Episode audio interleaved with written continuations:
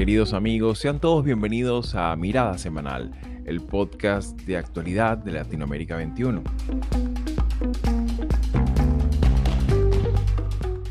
Como todos los domingos, analizaremos las principales noticias de la semana con el respaldo intelectual de Marisabel Riera y Manuel Alcántara Sáez. Señor Eduardo Melchor Arana Isa, ¿jura usted por Dios y la patria desempeñar leal y fielmente, sin cometer actos de corrupción, el cargo de ministro de Estado en el despacho de Justicia y Derechos Humanos que le confío? Sí, juro. Si así lo hiciera, que Dios y la patria lo premien y si no, se lo demanden. Seis ministerios han cambiado de titular dentro del gobierno de Dina Boluarte y juramentados esta semana, el segundo cambio de ministro en lo que va de mandato. Los sucesores serán Eduardo Arana en el Ministerio de Justicia y Derechos Humanos, Miriam Ponce en el Ministerio de Educación, Jennifer Contrera para Desarrollo Agrario, Daniel Maurate en el Ministerio del Trabajo, Ana María Ochoquehuanca en la cartera de producción y Raúl Pérez Reyes en el Ministerio de Transporte y Comunicaciones. Modificaciones que, lejos de disipar los cuestionamientos de la ciudadanía a su gestión, confirma aún más las tensiones existentes a lo interno de la coalición que la mantiene en el cargo todo lo cual ocurre mientras se mantiene abierto el frente judicial en su contra, ya que desde el pasado mes de junio la Fiscalía continúa su investigación por presuntas responsabilidades administrativas en el empleo de los cuerpos de seguridad ante las protestas realizadas tras su asunción en diciembre del 2022 y enero del 2023 en un contexto de tanto descrédito y descontento político como el peruano, ¿qué alcances pudiera llegar a tener una nueva rotación de ministros? Hoy ganó la democracia. Hoy decidió el pueblo de México y soy la coordinadora nacional de defensa de la transformación por decisión del pueblo de México.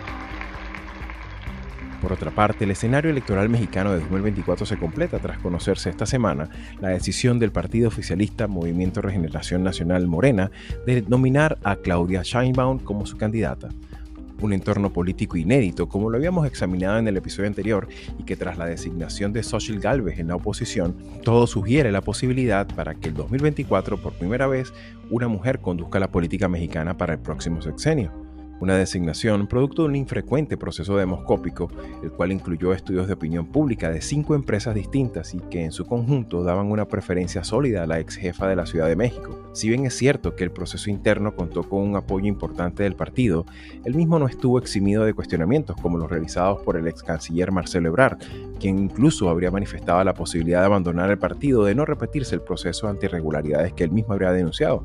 En todo caso, tendremos un prolegómeno electoral abierto y disputado, en la que ambas candidaturas cuentan con un importante capital político y se enfrentarán en un escenario electoral dos mujeres con una importante formación pública y que tendrán que demostrar capacidad para asumir el inmenso desafío de liderar la política en México tenemos un mensaje muy fuerte en el sentido de que eh, tenemos una enfermedad de bajo crecimiento, de crecimiento mediocre, este 0.8% en una década es menor que el 2% que crecimos en la década de los 80. O sea que está terminando una segunda década más perdida que la década perdida.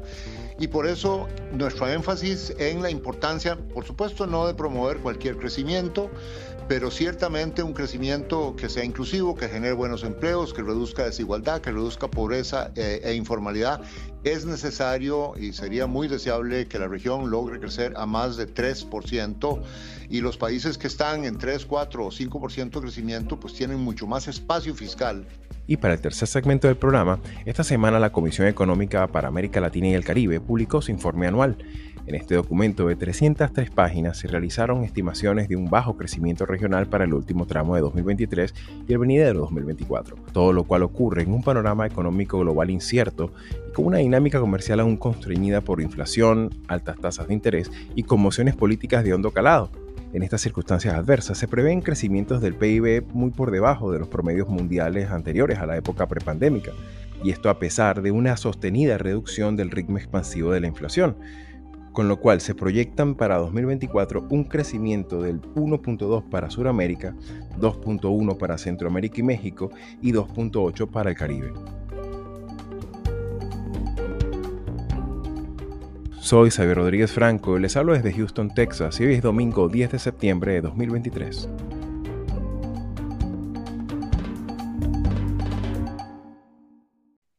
Y bien amigos, sean todos una vez más bienvenidos a Mirada Semanal. Y como todos los domingos vamos a examinar lo acontecido esta semana, ya entramos con fuerza al mes de septiembre. Y quisiéramos hacer como una, una atención muy especial a lo ocurrido esta semana en Perú, Nación que, bueno, ciertamente a lo largo de todos estos meses, en lo que va de año, sigue teniendo esa tensión, esa fuerte eh, pugnacidad interna al, gobierno y sobre todo fuera, no tan solo a nivel de las instituciones, sino también en la calle, ¿no? Y, y esto, sobre esto hemos conversado en varias ocasiones, pero particularmente llama la atención que eh, en lo que va de año, por segunda vez, Dina Boluarte hace un cambio importante, de grandes connotaciones en su propio gabinete y me gustaría un poco tu apreciación. Es, es verdad que para un presidente cambiar sus ministros forma parte de, los recursos de enmienda y de mejora y de optimización, de, maniobra que hace eh, en, la gestión política. Sin embargo, Estamos hablando de seis carteras ministeriales muy sensibles, sobre todo considerando la importante conmoción interna que tiene este sistema político desde que la propia Dina Boluarte asumió el poder en diciembre. En ese sentido, Manolo, me gustaría un poco cómo, miras todo eso, estos, estos cambios, estos seis cambios empezando esta semana. Eh, bien, Xavi, si me permites, antes de, hablar del caso concreto de, Perú, voy a hacer dos reflexiones generales sobre lo que suponen los cambios de mm, ministeriales o cambios de gabinete en eh, regímenes presidenciales. Lo primero tiene que ver con el, con el número de, eh, de, puestos que hay. ¿no? Eh, hay países en América Latina y, el, récord en este sentido me parece que lo, que lo tuvo el, gobierno de Dilma Rousseff en, en, Brasil con cerca de 40 carteras ministeriales.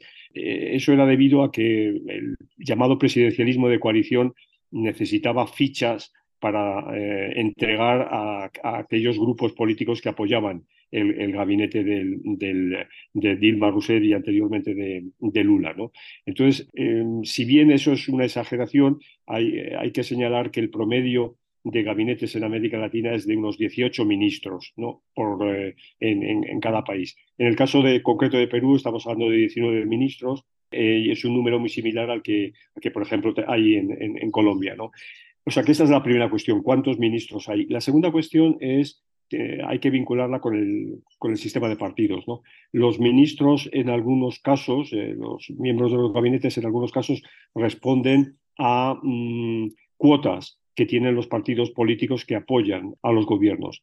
En la medida en que estamos en un escenario cada vez eh, de menor debilidad de los sistemas de partidos, por decirlo suavemente, es decir, por, por no decir que no existen los partidos políticos y que la política está muy centralizada en, en, personas, pues esto mm, eh, hace más complicado el asunto. ¿no? Las relaciones finalmente se establecen no desde una perspectiva política, sino desde una perspectiva individual, desde una perspectiva personal. Eh, la presidencia, sea Dina Boluarte o sea eh, Petro, pues establece vínculos con personas que más o menos son de su confianza. ¿no? Y esto pues, pues tiene una incidencia notable. Bien, eh, hablando del, caso, del caso eh, peruano, ¿no? hay que recordar de dónde, de dónde viene Dina Boluarte, es la vicepresidenta de un gobierno eh, presidido por, por Pedro Castillo, que, que fue el, candidato elegido, que tuvo 78 ministros en 495 días se dice pronto, 78 ministros en, ni siquiera año y medio, ¿no? habiendo 19 puestos. ¿no? Eh, entonces, en ese sentido, eh, lo que ocurre en, eh, con, Dina Boluarte es una continuidad de eso, de, esa situación caótica en la que mm, Dina Boluarte tiene que buscar equilibrios. Y en este caso, pues los equilibrios son, digamos, no son, no son claros. Ah, por ejemplo, la ministra de Educación, Miriam Ponce, es de fuerza popular, es decir, es, es del grupo del Fujimorismo, pero eso no significa que esté apoyando el Fujimorismo eh, totalmente el gobierno de Dina Boluarte. Cierto es que es un gobierno escorado hacia ese sector de la vida política, pero no se puede decir que, que lo sea así.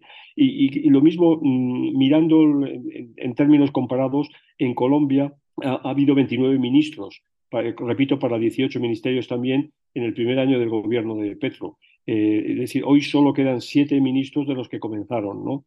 Y, esto mm, pues es similar en, Chile. ¿no? Boric eh, tuvo su tercer cambio de gabinete en agosto pasado eh, y ello, sin embargo, contrasta con, con México, ¿no? que en México solo ha habido 21 cambios de lo que allí llaman secretario de Estado en, durante cinco años, ¿no? que muestra una, una situación mucho más mucho más estable.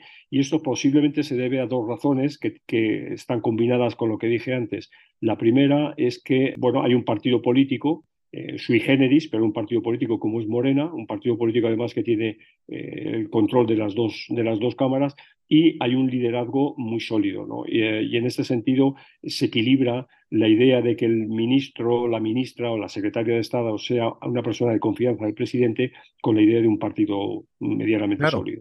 Claro, y creo que ahí hay un, un, punto muy, muy importante, que es esa, esa, esa, variable institucional, ese mensaje que se le manda a la ciudadanía cuando tú tienes un, ministro o un equipo de gobierno que tenga, no tan solo cierta continuidad, sino que de alguna manera también tenga como algún tipo de, de, proyecto para esa cartera ministerial y que pareciera que en este caso, pues, sigue como esa, esa, mm, ese elemento tan cuestionable que se le, se le achacaba a, a Castillo el año, durante el año pasado y que pareciera que, claro, el mensaje que se le da a la ciudadanía es como que, bueno, pareciera que estuviesen dando como manotazos de ahogado o eh, Exacto. como se tanteando así el, un escenario que ciertamente no conoce, ¿no? Y, de improvisación, ¿no? ¿Verdad? Eso, exactamente.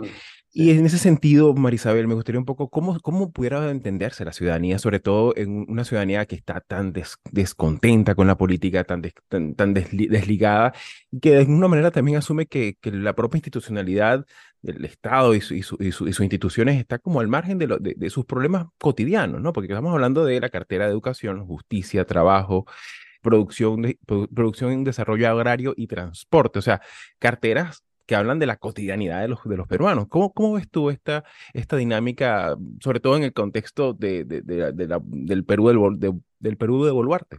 Creo que hay dos, dos elementos y, y, y, Manolo ha, ha analizado el, las condiciones, el contexto, eh, sobre todo de, de, un gobierno que es como un, ah, no, no, no, no es un, un gobierno que nace de una, digamos, de un proyecto político con una propuesta, sino que es la consecuencia de una ruptura eh, desde el punto de vista institucional y que a, a Boluarte le ha tocado llevar este, este gobierno eh, no sin no sin eh, consecuencias desde el punto de vista de su manejo de, de las protestas, eh, las acusaciones de violación de derechos humanos. Es decir, eso ha tenido un costo altísimo para ella tratar de eh, superar la salida de Castillo, que fue traumática. y esa comparación con Colombia a mí me lleva a pensar que se trata más bien no de entender el contexto social de un Perú que está clamando por gobiernos más eficientes, a pesar de que lo que elige no está en, esa, en ese sentido, en esa orientación. Pero creo que lo que se está buscando es legitimidad. Ese es el problema. Se está procurando eh, darle eh, sentido a un gobierno que desde el punto de vista político no goza de legitimidad.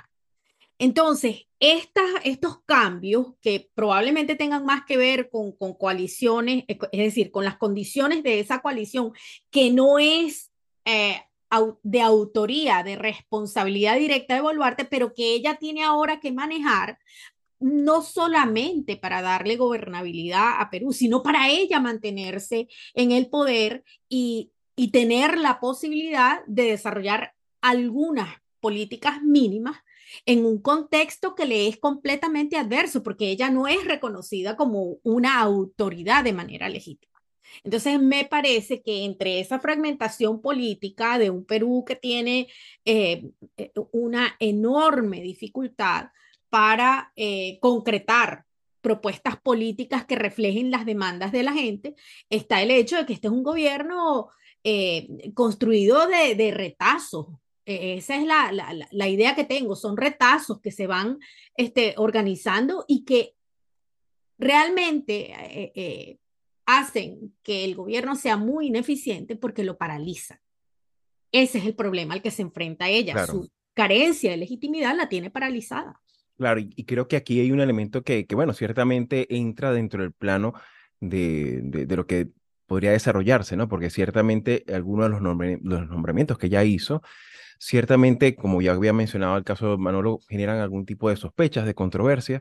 Eh, sin embargo, pues hay que esperar un poco eh, cómo, cómo se desarrollan los acontecimientos, pues sobre todo en el caso, por ejemplo, eh, llama la atención el caso de la cartera de producción, que bueno, eligió al excongresista eh, y, exministra de la mujer del gobierno de Pablo Kuczynski, Ana María Choquehuanca, quien, que bueno, representó a, Raúl Pérez Reyes, ¿no? Entonces, claro, ahí por supuesto es como, bueno, ¿qué, qué, qué, correlato político podría estar significando en los próximos meses de cara a esa estabilidad ¿sabes? Tan, tan, tan, tan necesaria como agua de mayo que, que tiene este gobierno, que bueno, eh, ciertamente eh, ha tenido mucha contestación dentro y fuera de las instituciones, como lo hemos venido señalando en Mirada Semanal. Así que bueno, por supuesto vamos a seguir adelante con el programa y, viendo cómo se desarrollan estos nombramientos con el paso de la semana.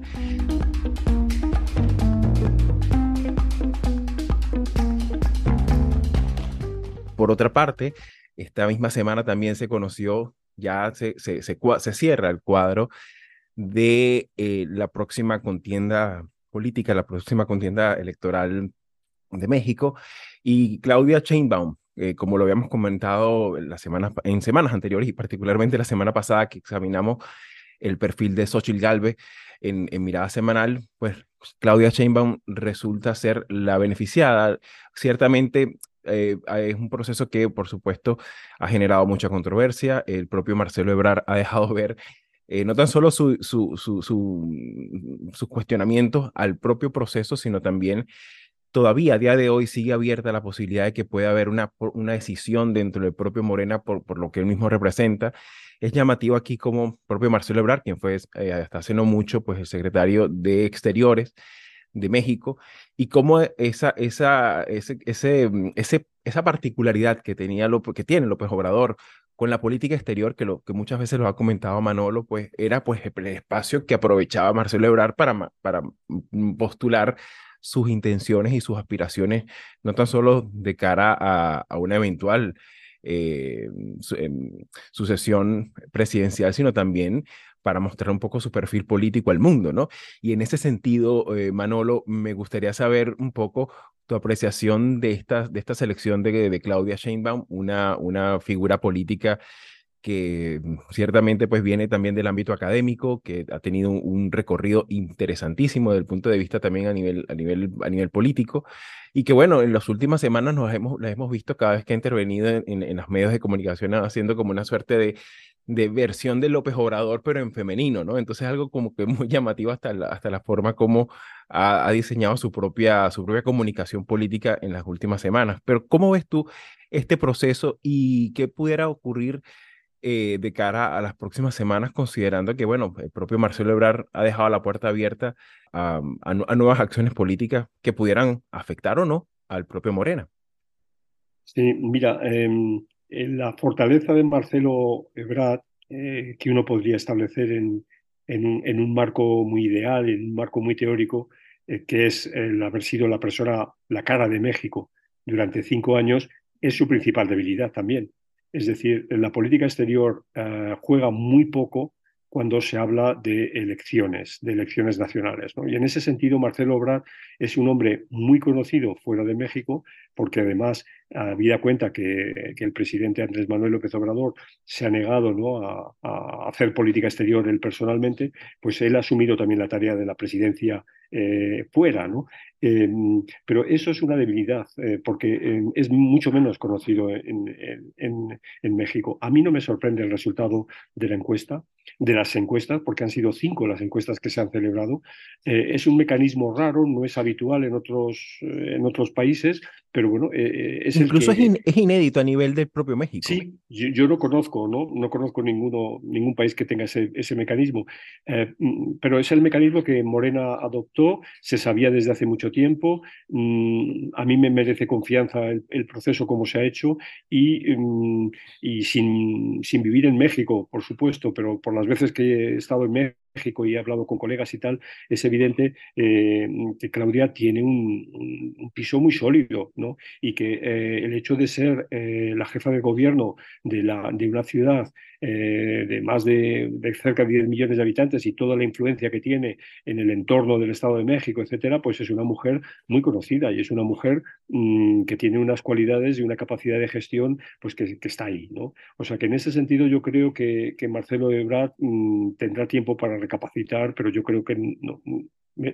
creo que no va a dar ningún paso que, rompa la, digamos, diríamos, la, concordia. Entonces, queda un escenario, como decíamos la semana pasada, dominado por, por dos mujeres mmm, muy similares, aunque diferentes, muy similares en edad, muy similares decíamos, porque son eh, personas mm, que han labrado su propia, su propia vida, una a través de la ciencia y otra a través de la ingeniería, y además también que tienen un denominador común que son políticas profesionales, es decir, han vivido parte de su vida de la política, del sector público y, y demás.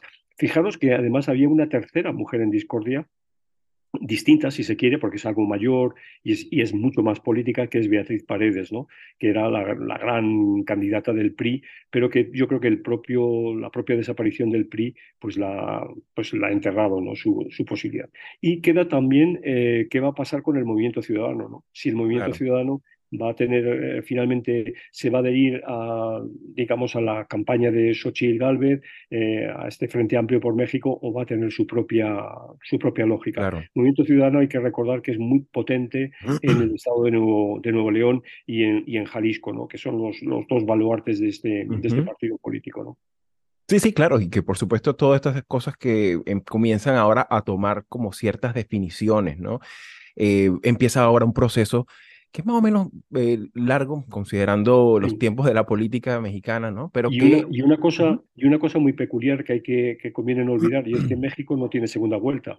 Es decir, que es quien sea la, la, la, candidata más votada va a ser la presidenta. O sea que esto también es importante se repetirá aquella frase que decía el grupo ABBA, ¿no? De winner take it all. El, gana, el ganador se lo lleva todo.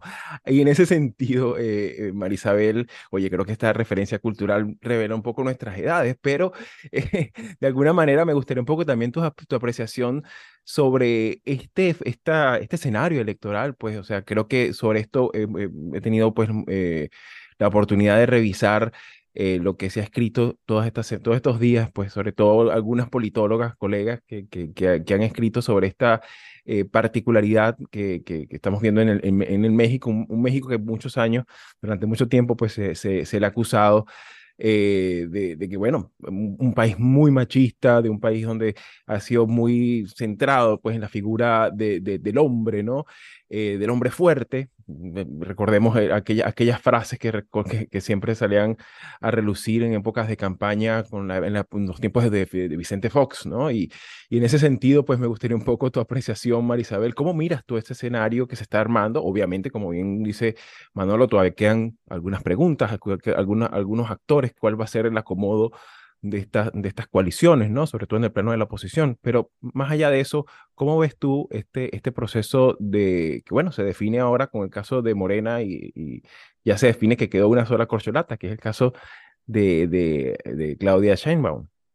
A mí me parece que hay una eh, modernización de, de cómo los partidos políticos están, y más partidos políticos personalistas, cómo están eh, transformando sus propias dinámicas que van, es decir, se deja atrás el dedazo y, y, se utilizan otros medios para, porque yo creo que no es un secreto que, para López Obrador es, es una candidata ideal, Sheinbaum, sobre todo si va a enfrentar a, a Xochitl, entonces ahí hay una, una narrativa que es poderosa, ¿no? Son dos mujeres y son dos mujeres que tienen algunas similitudes, entonces establecer la diferencia entre ambas es el reto de ambos partidos. Claro. Y, que, y que pareciera que no son dos mujeres recién llegadas a la política, ¿no? Que eso es el otro rasgo interesante de esto, ¿no? Sí, pero ahí es donde yo creo que el rol de López Obrador va a ser determinante, ¿no? Porque él es un, eh, eh, él es un presidente que está gozando de una popularidad eh, incuestionable y que de haber reelección en México, él sería el, el ganador, ¿no? Entonces eso, el, el, poder del incumbent está ahí y él lo va a usar. Y sí creo que lo, lo que eh, Ebrar está tratando de, de, construir como narrativa de perdedor, que, que hubo trampa, que hubo algo... Eh, es un mecanismo que yo creo que se presta para eso, encuestas. Eso lo hemos visto en otros países cuando se trata de primarias y generalmente hay este, la presunción de que las encuestas están arregladas, que no están bien, es decir, que hay defectos de, de fondo, la metodología, en fin, siempre va a haber cuestionamientos a un método como ese que no es precisamente un, método que sea confiable para todos. Pero es que también, como lo vimos en Argentina, las primarias no son necesariamente una eh, reproducción fiel de lo que la gente eh, percibe. Puede ser este, una, una eh, forma extrema de expresar descontento con el sistema de partidos, con los candidatos, con la calidad del liderazgo político. Así que yo creo que en este caso, pues se trata, sí, de una forma muy novedosa, aunque no, eh, no es porque sea la primera, pero para México quizás sea una experiencia interesante, pero creo que realmente el asunto va a estar en cómo dos mujeres, como bien lo dijiste, en México, van a presentar sus candidaturas, una como continuidad del, del gobierno de López Obrador, porque esa va a ser quizás la apuesta del mismo López Obrador, esta es la continuidad, y otra que va a ofrecer algo completamente diferente y ahí es el asunto. Claro, y, sobre todo ver cómo, cómo ellas se manejan ahora en este plano eh, de agregación de, voluntades, ¿no? Porque ya, no van por libre, sino que ya ahora de alguna manera pues necesitan del concurso de otros actores dentro de sus propias coaliciones. Y en ese sentido se va a ser bien interesante esta dinámica sobre la cual por supuesto vamos a revisar más adelante cómo se va desarrollando una vez que se vaya acercando al proceso electoral.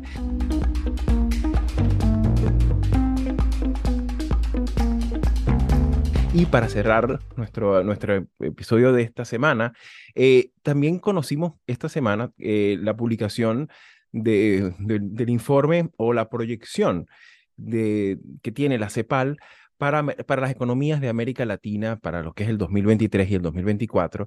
Un informe eh, que, bueno, se lo vamos a colocar en, en, el enlace de este episodio para que lo puedan revisar. Un informe que, bueno, ciertamente forma parte pues de la de, estos materiales que mm, a lo largo del año van saliendo y se van examinando y que ciertamente pues eh, hay algunas cosas que de alguna manera eh, marcan un poco la tendencia a la que se viene acercando América Latina, una región que, bueno, ciertamente pareciera que está comenzando a, levantar un poquito el vuelo eh, sobre todo donde ha, cedido un poco, eh, de forma muy, por supuesto, muy, muy, muy modesta el tema de, la inflación. Sin embargo, me gustaría un poco tu apreciación de conjunto, sobre todo porque, bueno, estamos en inmersos en un ciclo electoral, estamos inmersos en una dinámica también donde hay un proceso migratorio regional y, que, no, que va más allá de un solo país.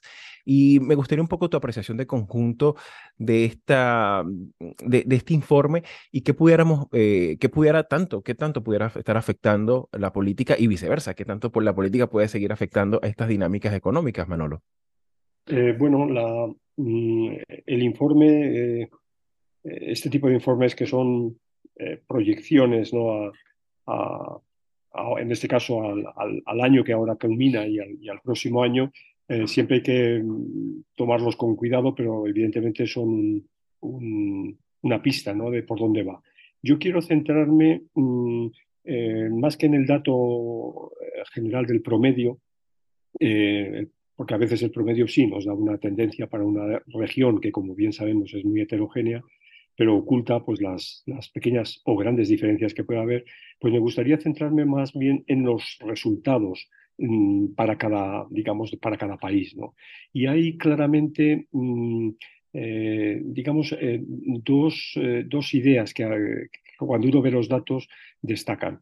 La primera es la enorme diferencia que hay en en, bueno, enorme en términos relativos, si se quiere, pero entre el continente sur, entre América, entre América del Sur, donde la cifra de crecimiento para este año y para el próximo es del 1,2%, frente a eh, América Central y México, eh, que la cifra de crecimiento es del 3 y del 2,1% para el 23 y el 24. Es decir, que claramente el continente sur tiene un, pronóstico mucho más eh, eh, peor que el, que, pueda tener América Central, México y el Caribe. ¿no? El Caribe todavía el crecimiento eh, posiblemente es mayor.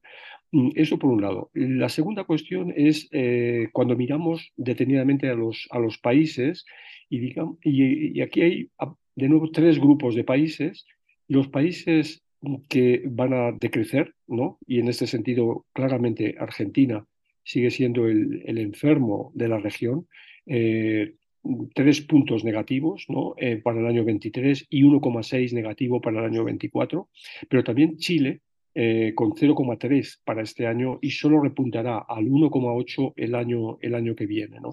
O sea, creo que son mm, los dos casos eh, claramente más, eh, más negativos. ¿no?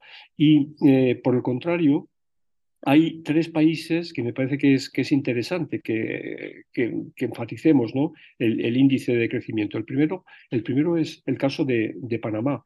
Eh, con el 5,1% para, para el año presente y 4,2% para el año que viene. ¿no? Le sigue eh, Paraguay, sería el, segundo caso con, con, una mejor bonanza. En ambos años sube por encima del, eh, del, 4%, por, del 4%. Y otro país también importante en este caso caribeño es República Dominicana, cuyos valores para ambos años son por encima del 3%. ¿no? El resto de los, grandes, de los otros grandes países de América Latina, eh, pues el, caso de, de, Colombia es de 1,2 y 1,9, eh, o de Perú 1,3 y 2,5, son, se sitúan en este, en este valor intermedio. Teniendo en cuenta que el año que viene es un año donde va a haber elecciones en un número importante de, países, tendríamos que buscar un poco también la correlación entre lo que llamamos voto económico, en el que eh, los incumbentes puedan apoyarse de, una economía que, como vemos, no es bollante. Por consiguiente, esta es una mala noticia para, para aquellas personas que busquen o la reelección personal o la reelección de su partido político. Claro, claro, creo que has dado un, dato muy importante porque ciertamente también hay que considerar, y en este sentido me gustaría también tu apreciación, Marisabel, que en este, en este periodo 2013-2014, que todavía mm, sería como que esa, eh, perdón, 2014-2013, o sea, casi una década, eh, el registro es de un crecimiento muy moderado de 0,8% y que claro, inevitablemente uno tiene que tomar como con, la referencia de aquella mm, tristemente denominada década perdida de los 80, ¿no? Que, en aquella época que se llamaba perdida, que eh, la región en su conjunto creció un 2% apenas, ¿no? Y en ese sentido eh, visto lo que estamos viendo que estamos hablando de que las, economías que acabas de mencionar no son economías de tracción que van a traer un, desarrollo regional de, de sus vecinos, pues ciertamente pues llama la atención eh, que, que, bueno, el, el, el, crecimiento va a ser bastante moderado. Y en ese sentido, Marisabel, ¿cómo miras tú este informe de cara a lo que, bueno, a lo que, a lo que hemos venido reportando también en la política de, de la región, Marisabel? A mí me parece que lo más preocupante preocupante del reporte, al menos el, el, resumen ejecutivo, lo que adelanta es, por una parte, que las debilidades de la región se exacerban cuando los países desarrollados están en crisis. Y a pesar de que aquí en Estados Unidos se están viendo algunas mejoras desde el punto de vista del control de la inflación, el desempleo, eso todos son unos indicadores muy positivos, pero las tasas de interés están altas. Entonces, una contracción eh, en, ese, en ese sentido, ¿no? Eh, son menos oportunidades para préstamos para la región, una región que no había salido, es decir, que no había entrado, perdón, que no había entrado a la crisis mm, por la pandemia en buenas condiciones, su deterioro económico fue muchísimo mayor, no tenía las capacidades institucionales ni, por supuesto, financieras para responder. Entonces, esa doble eh, catástrofe, ¿no? La, sus propias, y que lo estamos viendo en el caso de Argentina, ¿no? Eh, esas propias condiciones, en ese contexto, em, salir de una eh, emergencia como la de la pandemia, con una recesión tremenda, con unas inflaciones este, abrumadoras en algunos casos. Entonces, por supuesto, no tener acceso a mercados, a, financiamiento internacional, eso las pone en una situación mucho más vulnerable porque hacen que se retrase el, el, la vuelta a un equilibrio. Pero además el informe hace hincapié en la necesidad de tomar medidas extremas en cuanto al cambio climático y estamos viendo que eso no es un asunto cerrado, digamos, concluido desde el punto de vista del debate en América Latina. Entonces, a mí me parece preocupante porque si esas son las dos condiciones, y que, ciertamente el tema, el tema medioambiental es clave, sobre todo considerando que en buena parte de nuestros países de la región, pues eh, la, la, matriz extractivista, la matriz eh, dependiente a, a, las energías fósiles, todavía sigue estando como una materia pendiente, ¿no? Y, y que pareciera que, no tan solo que, que, esto sea un debate abierto en el ámbito político, sino que pareciera como una cuestión de, de académicos y muchas veces esto eh, no, no, se tiene como mucha eh, precisión de cuál es la agenda a seguir y qué impacto pueda llegar a tener en términos de sacrificios en una, en una región que ya viene siendo castigada por todos estos eh, aspectos que ya has comentado. Así que bueno, obviamente pues ahí vamos a colocar el, el enlace a, a este informe con todos sus detalles y ciertamente por la importancia que tiene como un marco referencial, pues muy probablemente vamos a, a seguir echando, eh, digamos, utilizando lo, que están manifestándose allí estos datos para eh, perfilar un poco lo que se viene de cara al año 2024. Así que bueno, mis queridos, como siempre, encantado de compartir con ustedes apreciaciones eh, sobre lo que ocurre en nuestra, en nuestra querida Latinoamérica y por supuesto por la importancia de estos temas. Vamos a seguir adelante en mirada semanal, examinándolos uno a uno a medida que se vayan presentando. Así que bueno, será para, eh, será para la próxima oportunidad.